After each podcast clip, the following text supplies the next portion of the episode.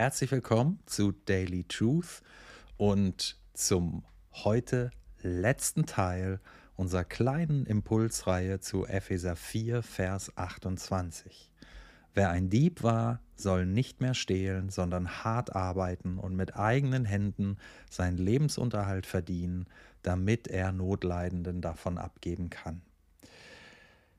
Zum Abschluss will ich eine Frage stellen, die man letztlich bei vielen Versen in der Bibel stellen kann, nämlich die Frage, wie kann das Realität werden? Ja, wie wird das Wirklichkeit in unserem Leben? Ich finde es ganz spannend, dass Paulus ganz oft wirklich nur diese Imperative benutzt. Ja, wer ein Dieb war, stehle nicht mehr, steht da ganz wörtlich. Ja, Paulus belässt es oft bei diesem einen Satz, hör damit auf, mach das nicht mehr. Ja, einfach diese Imperative, denen wir heute oft gar nicht mehr diese Kraft zutrauen. Ja, wo wir innerlich gleich abschalten und sagen, ja, gut, funktioniert sowieso nicht. Ja, und ähm, wir, wir wollen dann wissen, wie das funktioniert. Wie, ja, wie, wie, wie kann uns das denn gelingen? Und an sich ich, finde ich die Frage auch wichtig und versuche sie auch immer wieder zu beantworten, ja, auch äh, in Predigten. Wie kann das jetzt wirklich dann auch in meinem Alltag Wirklichkeit werden? Ähm, aber wir müssen auch mal zur Kenntnis nehmen, dass Paulus es oft dabei belässt, dass er sagt, änder das, mach das nicht mehr, lass das und eigentlich die Erwartung hat, dass du es dann lässt. Ja, und die Frage beschäftigt mich schon, warum reicht das eigentlich nicht? Warum reicht es nicht, wenn Jesus sagt, lass es? Ja, er ist doch mein Herr.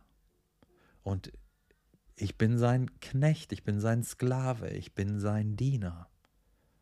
Ja, und jetzt sagt er, mach's nicht. Und dann mache ich's nicht. Oder mache ich es eben doch? Ja, warum, warum reicht das nicht, dass es Jesus zu dir sagt? Ja, Jesus hat es auf dem Herzen. Warum habe ich es nicht auf dem Herzen? Ja, an der Stelle merken wir, wir, wir brauchen irgendwie eine Herzensveränderung. Wir brauchen neue Werte. Wir brauchen die Werte, die Jesus hat. Ne? Ich sage das immer etwas auf den Punkt gebracht. Es geht nicht darum zu tun, was Gott will, sondern es geht darum zu wollen, was Gott will. Ja, dass es wirklich für mich reicht, wenn Jesus sagt, lass es. Dass ich es dann lasse, einfach weil ich es auch lassen will.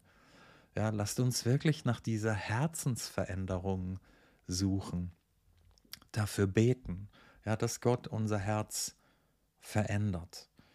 Ähm, manchmal hilft es auch tatsächlich, gewisse Dinge dann mal zu tun, auch wenn sie uns erstmal schwerfällen, aber zu sagen, okay, ich lasse das.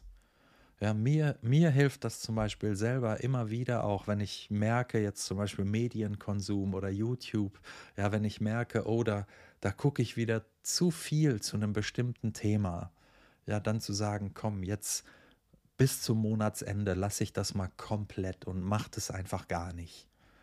Ja, und setze mir da selber so eine Komplettsperre. Und das hilft mir oft dann auch wieder so ins, ins Lot zu kommen, in die Ausgewogenheit zu kommen, dass ich mich selber einfach mal beschneide an der Stelle und mir selber eine Grenze setze. Ja, auch das hilft mir und dann merke ich, wie in meinem Herzen diese Werte auch wieder in Ordnung kommen. Und wenn ich dann eine gewisse Zeit lang mir selber so ein Verbot nochmal auferlegt habe, dann auf einmal der Wille danach auch gar nicht mehr so ausgeprägt ist und ich es einfach beiseite lassen kann. Es kann auch helfen, da mit jemand anderem drüber zu reden und dem zu sagen, du, das sollte ich eigentlich lassen. Ich habe mir vorgenommen, das bis zum Monatsende mal nicht zu machen. Ähm, bitte frag mich ob und zu, ob ich mich da auch selber an meine eigene Grenze halte. Ja, und dann ist es gut und wichtig, sich immer wieder Gottes Wesen und Gottes Eigenschaften vor Augen zu führen, ja, und sich das bewusst zu machen. Hat Gott die Kontrolle über diesen Tag? Ja, werden Gott heute irgendwelche Fehler unterlaufen? Hat Gott einen schlechten Plan für diesen Tag? Hat er dich aus den Augen verloren oder wird er dich aus den Augen verlieren? Wird er dich heute falsch führen? Wird er dich unversorgt lassen? Wird Gott dir sinnlose oder schlechte Anweisungen geben? Wird Gott vertrauenswürdig sein? Ist Gott vertrauenswürdig? Ja, führ dir vor Augen, wie Gott ist und wie er nach dir schaut. Und dann ja, wirst du merken, wie sich in deinem Herzen auf einmal Vorstellungen verändern und Werte verändern und wie Jesus für dich groß wird und du auf einmal merkst, Mensch, das, was ich da will, ja, und wo ich kurz davor stand, mir was zu nehmen, was mir eigentlich gar nicht zusteht, was Gott eigentlich gar nicht für mich gedacht hat, dass ich es lasse, weil ich vertrauen kann, dass er es schon richtig macht, so wie er es macht. Ja, und in dem Sinne führ dir dann auch seine Verheißungen vor Augen. Das ist auch was, was gut ist, wenn wir Gottes Verheißungen wirklich auswendig im Herzen haben. Ja, zum Beispiel, denen, die Gott lieben, werden alle Dinge zum Besten dienen. Auch Gottes Stoppschilder werden dir zum Besten dienen. Ja, oder befehl dem Herrn deine Wege und hoff auf ihn.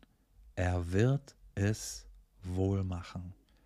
Ja, und in dem Sinn darfst du vertrauen, dass Gott es gut macht, dass er dir gute Anweisungen gibt, dass seine Werte die guten Werte sind, ja, und, und du darfst ihn immer wieder bitten, dass er dein Herz verändert und dir seine Werte gibt. Und wenn er dann sagt, lass es, dass du es dann auch lassen kannst. In dem Sinn wünsche ich dir, ja, immer mehr diese Veränderung, das neue Herz, die neuen Werte.